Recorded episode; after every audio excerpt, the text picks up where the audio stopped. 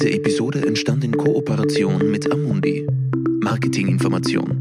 Bitte lesen Sie den Prospekt und das Basisinformationsblatt, bevor Sie eine endgültige Anlageentscheidung treffen. Herzlich willkommen zu unserem heutigen ESG-Briefing, meine Damen und Herren. Thema Biodiversität. Biodiversität ist ein Mittel, auch die galoppierende Arten, das galoppierende Artensterben zu stoppen. Und die Vielfalt von Pflanzen und Tieren zu erhalten, ist auch ein wichtiger wirtschaftlicher Faktor. Welche Rolle Biodiversität in unserem Leben und in unserer Wirtschaft spielt und wie sie geschützt werden kann, darüber möchte ich heute mit meinen Gästen im Studio diskutieren. Und dazu darf ich begrüßen Franz Haslinger, Biobauer aus der Nähe von Stockerau und auch Mitglied bei Bio Austria und Jörg Mooshuber, bei der Fondsgesellschaft Amundi verantwortlich für ESG-Lösungen und speziell für die Ethikfonds, die nach nachhaltigen Kriterien anlegen. Herzlich willkommen, meine Herren. Herr Haslinger, welche Bedeutung hat Biodiversität jetzt für Sie als Landwirt, für die Landwirtschaft? Äh, ohne Biodiversität ist Landwirtschaft nicht möglich. Wir arbeiten in der freien Natur und wir arbeiten mit der Natur zusammen. Und wir brauchen für die Produktion unserer Kulturpflanzen zum Beispiel äh, Bestäuber wie die Bienen, die Insekten. Wir brauchen Gegenspieler für unsere äh, Schädlinge wie Mäuse oder Blattläuse, die wir einfach in der Natur fördern müssen, um, uns, um unsere Produktion gewährleisten zu können. Das heißt, Biodiversität ist eine wichtige Voraussetzung zum Beispiel für Lebensmittelproduktion. Auf jeden Fall, ja. Mhm. Mhm. Ähm, wie, wie gefährdet ist jetzt, jetzt die Vielfalt von Pflanzen und Tieren? Wie erleben Sie das? Ja, wir erleben es so, dass zum, dass zum Beispiel Studien belegen, dass die Anzahl der Brutvögel zurückgegangen ist, die Insektenbiomasse immer wieder schwankend ist. Äh, und hier müssen wir einfach Maßnahmen setzen, um diese wieder nach oben zu bringen. Herr Mosuber, Biodiversität und Finanzmarkt ist ein bisschen eine neue Kombination. Wie wie lässt sich denn, wie stellt sich das aus der Sicht eines Investmentfondsmanagers dar? Beziehungsweise was können Sie eigentlich tun, um Biodiversität zu schützen? Ja, hier gibt es eigentlich zwei Momente. Einerseits natürlich, wie Sie schon sagen, es ist schwierig, jetzt ein Geschäftsgebiet Biodiversität zu finden, in das aktiv investiert werden kann. Das bedeutet, mir fällt eigentlich kein Unternehmen ein, in dem man zu 100 Prozent in Biodiversität investieren kann. Mir fallen aber Hunderte ein, die Biodiversität bedrohen. Und genau hier setzt der Punkt, dass tatsächlich bewerten wir den Teil der Biodiversität schon seit Jahrzehnten im Rahmen unseres Nachhaltigkeitsmanagements. Frage an beide. Wodurch ist denn Biodiversität gefährdet? Geht es um Monokulturen, Pflanzenschutzmittel, Versiegelung von Böden? Was sind die Hauptfaktoren? Sie haben gerade alles aufgezählt, worum es geht. Ja. Also natürlich, äh, wir, brauchen, äh, wir brauchen Lebensräume für unsere, äh, für unsere Lebewesen. Das heißt, wir brauchen Nahrung, für die Bienen. Wir brauchen blühende Flächen, wo sie sich äh, ernähren können. Wir brauchen Flächen, wo sie sich reproduzieren können. Das heißt, bestimmte äh, äh, Insekten oder auch Tiere brauchen bestimmte Ruheplätze. Also Insekten brauchen Nahrung oder brauchen Pflanzen, wo sie sich äh, niederlassen können. Vögel brauchen Plätze, die unberührt sind für mehrere Wochen, wo sie brüten können, wo es gewisse Höhe ist an Pflanzenbewuchs, wo sie ungestört sind.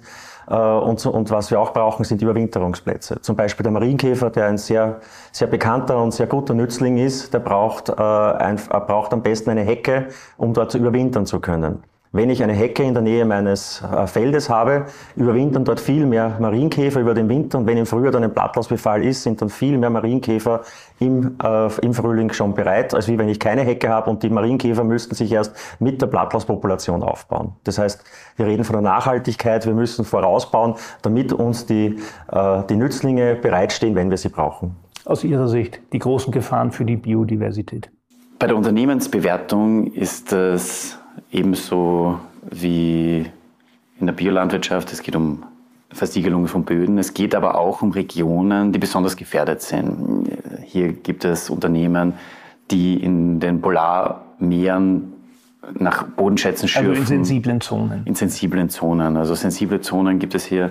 Ähm, auf der anderen Seite gibt es natürlich die klassischen nachhaltigen Themen wie Plastik, Plastikmüll, der bestimmte Arten tatsächlich aussterben lässt. Dann, auch spannend, zum Beispiel in der Fischzucht geht es darum, wenn Tiere in Regionen gezüchtet sind, wo sie eben nicht heimisch sind und hier auskommen, klassisch, also benannt als invasive Tiere, die können ganze Populationen ausrotten, weil die natürlichen Feinde in diesen Regionen nicht gegeben sind. Also das, was hier in Österreich in der Landwirtschaft passiert, gibt es natürlich in ganz großen Dimensionen auch. Gibt es einen Konflikt zwischen hohem Ertrag und Erhalt der Artenvielfalt? Und wenn ja, wie kann ich den lösen? Ja, natürlich ist es ein Konflikt, weil natürlich die, die intensive Landwirtschaft, die hohe Erträge bringt, äh, fördert jetzt nicht die Biodiversität, weil da eben Monokulturen stehen. Äh, unsere Aufgabe ist es, äh, zum einen die Landwirtschaft so zu gestalten, dass doch die Biodiversität gefördert wird. Das ist zum Beispiel in der Bierlandwirtschaft sehr stark, dass hier doch äh, eine, eine höhere Biodiversität zu beobachten ist, auch in Studien äh, nachgewiesen. Und zum anderen auch, dass wir auf, auf großen Flächen, wie sie jetzt in Machfeld oder so sind, äh, zwischen den Feldern auch Biodiversitätsflächen anlege, Biodiversitätsmaßnahmen mache, um dort den Nützlingen eine Chance zu geben, äh, sich auch in der Zeit, wo sie auf den Feldern nicht aktiv sein können oder nicht äh, dort nicht überleben, äh, um dort äh, zu überwintern und sich zu reproduzieren. Jetzt gibt es ja schon seit einigen Jahren Stilllegungsprämien, um das zu fördern. Funktioniert das? Ist das ein sinnvolles Instrument? Ja, Stilllegung ist eine Maßnahme. Jetzt werden 40 Prozent mehr Flächen müssen stillgelegt werden, um das Ausmaß zu verbessern. Wie lässt sich Biodiversität eigentlich messen? Wie lässt sich Biodiversität messen? Fallen mir zwei Möglichkeiten ein. Äh, es gibt zum einen halt Studien von äh, Umweltschutzorganisationen, die das laufend äh, überprüfen, wo eben die Insektenbiomasse gemessen wird, auch die, die Vielfalt der Insekten, die, die gefunden werden. Auch die Anzahl der Brutvögel wird gemessen. Die ist leider in den letzten 20 Jahren stark zurückgegangen, soll jetzt wieder sich dadurch wiederholen. Und zum anderen gibt es natürlich auch schon Berechnungsmaßnahmen, die die bekannten Maßnahmen erfasst, die es gibt die man, die ein Landwirt machen kann, um Biodiversität zu fördern.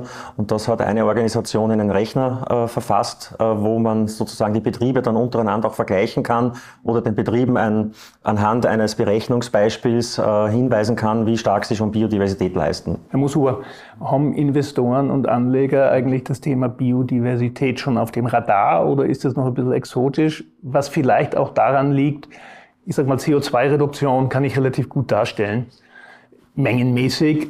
Biodiversität, haben wir gehört, ist ein bisschen komplexer. Ist das eine Hürde? Ja, Biodiversität zu erklären ist extrem komplex. Aber wie machen wir das in der Finanzwirtschaft? Wir greifen hier einerseits auf Daten von Nachhaltigkeitsagenturen zurück.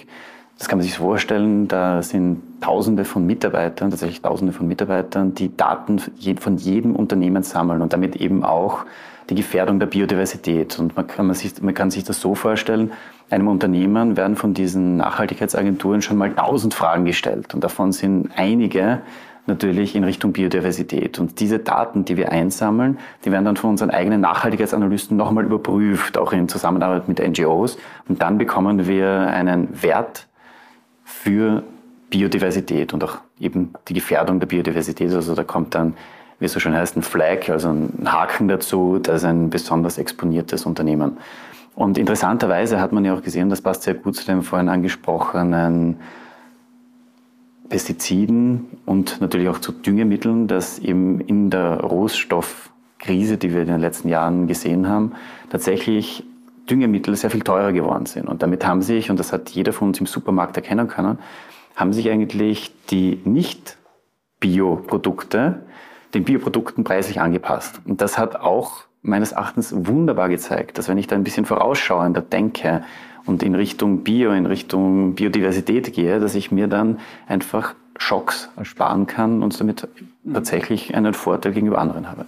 Jetzt haben Sie erklärt, dass Biodiversität aus Investmentsicht eine, eine, eine Negativ- oder eine Ausschlussgeschichte eigentlich ist. Gibt es umgekehrt auch positive Beispiele, wo man sagt, okay, da gibt es Unternehmen oder Geschäftsmodelle, die jetzt Biodiversität schützen oder fördern? Absolut. Also da kommt es dann aber auch auf die Bewertung drauf an. Es gibt viele Unternehmer, die machen das schon aus Prinzip, sage ich mal. Die bekommen dann eben auch den vorher angesprochenen sehr guten Score. Das ist die eine Maßnahme und das, das, was man aber sehr stark sieht und das könnte man natürlich einerseits sagen, dass es ein Marketingziel ist. Es gibt sehr viele große Unternehmen, die fördern, die tatsächlich Biodiversitätsprojekte fördern. Das ist gut. Und das ist meines Erachtens gar nicht so wichtig, ob das jetzt ein Marketingthema ist. Es hilft. Und sobald es hilft, hilft es uns allen und damit ist es gut. Was sicher auch ein Thema ist, ist die Kommunikation. Wie du sagst, die Unternehmen, können die das kommunizieren? Das ist auch bei uns in der Landwirtschaft so, können wir die Biodiversitätsleistungen kommunizieren. Weil bis jetzt stehen die Produkte im Regal, weil man sieht, äh, man sieht als, als Konsument nicht, was, was steckt da an Arbeit dahinter. Äh, in den letzten Jahren gab es die, die ersten Produkte, wo zum Beispiel die CO2-Bilanz gerechnet wurde, wo ein Produkt ausgelobt wurde, äh, wie viel klimaschonender das jeweilige Produkt ist, wenn man zu diesen greift, auch wenn es biologisch ist und dann vielleicht etwas mehr kostet. Und das Ähnliche soll in Zukunft auch kommen mit Biodiversität. Und das ist natürlich wieder auch ein ganz wichtiger Punkt bei nachhaltigen Finanzprodukten, Transparenz in der, nach, dem, nach der Regel tue Gutes und rede darüber. Es hilft uns allen und eben Transparenz, wenn ich jetzt auf ein Finanzprodukt ein zum Beispiel österreichisches Umweltzeichen habe, weil auch das gibt es ja, dann sehe ich als Konsument, das und das kommt eben nicht hinein, beziehungsweise das und das muss erfüllt sein. Abschlussfrage an Sie, Herr Haslinger. Was wäre denn notwendig, um Sie zu unterstützen, dass Sie sagen, okay, dann da und damit kann ich mehr tun für den Erhalt der, der Artenvielfalt? Also wir in der Biolandwirtschaft tun schon sehr viel. Also wir, wir, wir, wir, die Unterstützung ist einfach zum Bioprodukt zu greifen und es weiter zu, weiter zu empfehlen. Und ich sage mir jetzt an Fördermaßnahmen, gesetzliche Regulierung. Ja, ich bin jetzt selbst persönlich kein Freund von Fördermaßnahmen. Ich bin eher ein Freund, das zu tun. Es gibt nichts Gutes, außer man tut es.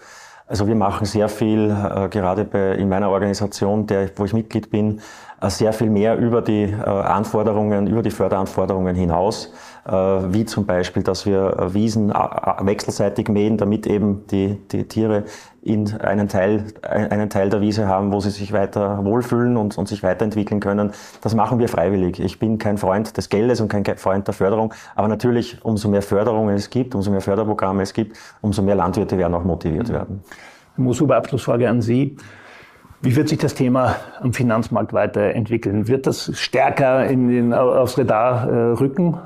Momentan ist der Trend sogar so stark, dass Amundi sich entschlossen hat, eine Biodiversitätspolicy zu verfassen. Und das geht genau in diese Richtung, dass Unternehmen, in die wir investiert sind, die eine besondere Sensibilität zur Biodiversität haben, dass wir mit denen aktiv ins Gespräch gehen können. Und das ist halt dann schon auch ein Vorteil einer großen Fondsgesellschaft, dass wir an Unternehmen so viele Anteile halten, dass wir im Vorstand auch gehört werden. Also wir gehen im Bereich Biodiversität ganz stark in die Richtung, wir sprechen mit den Unternehmen, bevor wir bestrafen und sagen, wir verkaufen das Unternehmen. Ja, vielen Dank, meine Herren, für den Besuch im Studio hier. Meine Damen und Herren, ich darf mich auch bei Ihnen bedanken für Ihre Aufmerksamkeit und für Ihr Interesse. Ich hoffe, wir konnten Ihnen das Thema Biodiversität etwas näher bringen und Sie dafür sensibilisieren und würde mich freuen, wenn Sie das nächste Mal auch wieder zuschauen. Auf Wiederschauen. Dies ist eine Marketingmitteilung.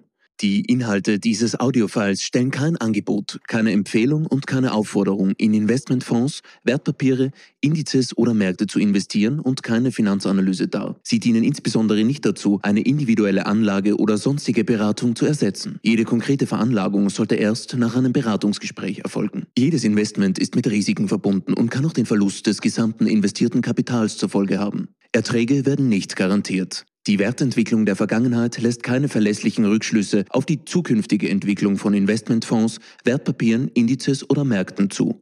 Auch Währungsschwankungen können Investments beeinflussen. Alle Einschätzungen oder Feststellungen stellen den Meinungsstand zu einem bestimmten Zeitpunkt dar und können ohne Verständigung abgeändert werden. Die Informationen, Einschätzungen oder Feststellungen wurden auf Basis von Informationen aus Quellen erstellt oder getroffen, die nach bestem Wissen als verlässlich eingestuft wurden. Falls nicht anders angegeben, ist die Quelle Amundi Austria. Es wird jedoch weder ausdrücklich noch implizit eine Aussage oder Zusicherung über die Richtigkeit oder Vollständigkeit abgegeben. Amundi Austria übernimmt daher keine Haftung für jeglichen Verlust, der direkt oder indirekt aus der Verwertung jeglicher in diesem Video enthaltenen Informationen entsteht. Stand der Informationen April 2023. Die Basisinformationsblätter und die Prospekte bzw. Informationen für Anleger gemäß 21 AIFMG der von Amundi in Österreich öffentlich angebotenen Investmentfonds stehen den Interessenten in deutscher bzw. englischer Sprache in ihrer jeweils aktuellen Fassung unter Amundi.at kostenlos zur Verfügung.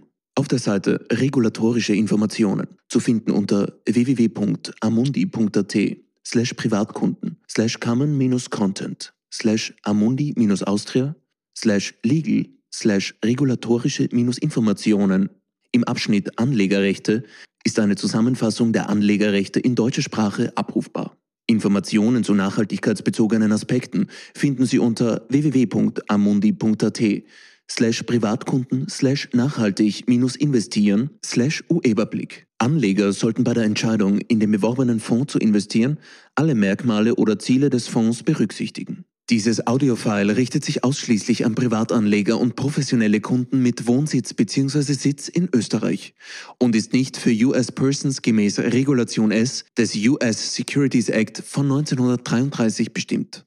Amundi, eine französische Aktiengesellschaft Société par Action Simplifiée und von der französischen Finanzmarktaufsicht Autorité des Marchés Financiers, kurz AMF, unter der Nummer GP 04 000036 als Fondsgesellschaft zugelassen. Eingetragener Firmensitz ist Boulevard Pasteur Nummer 90, 75015 Paris, Frankreich 437 574 452 RCS Paris www.amundi.com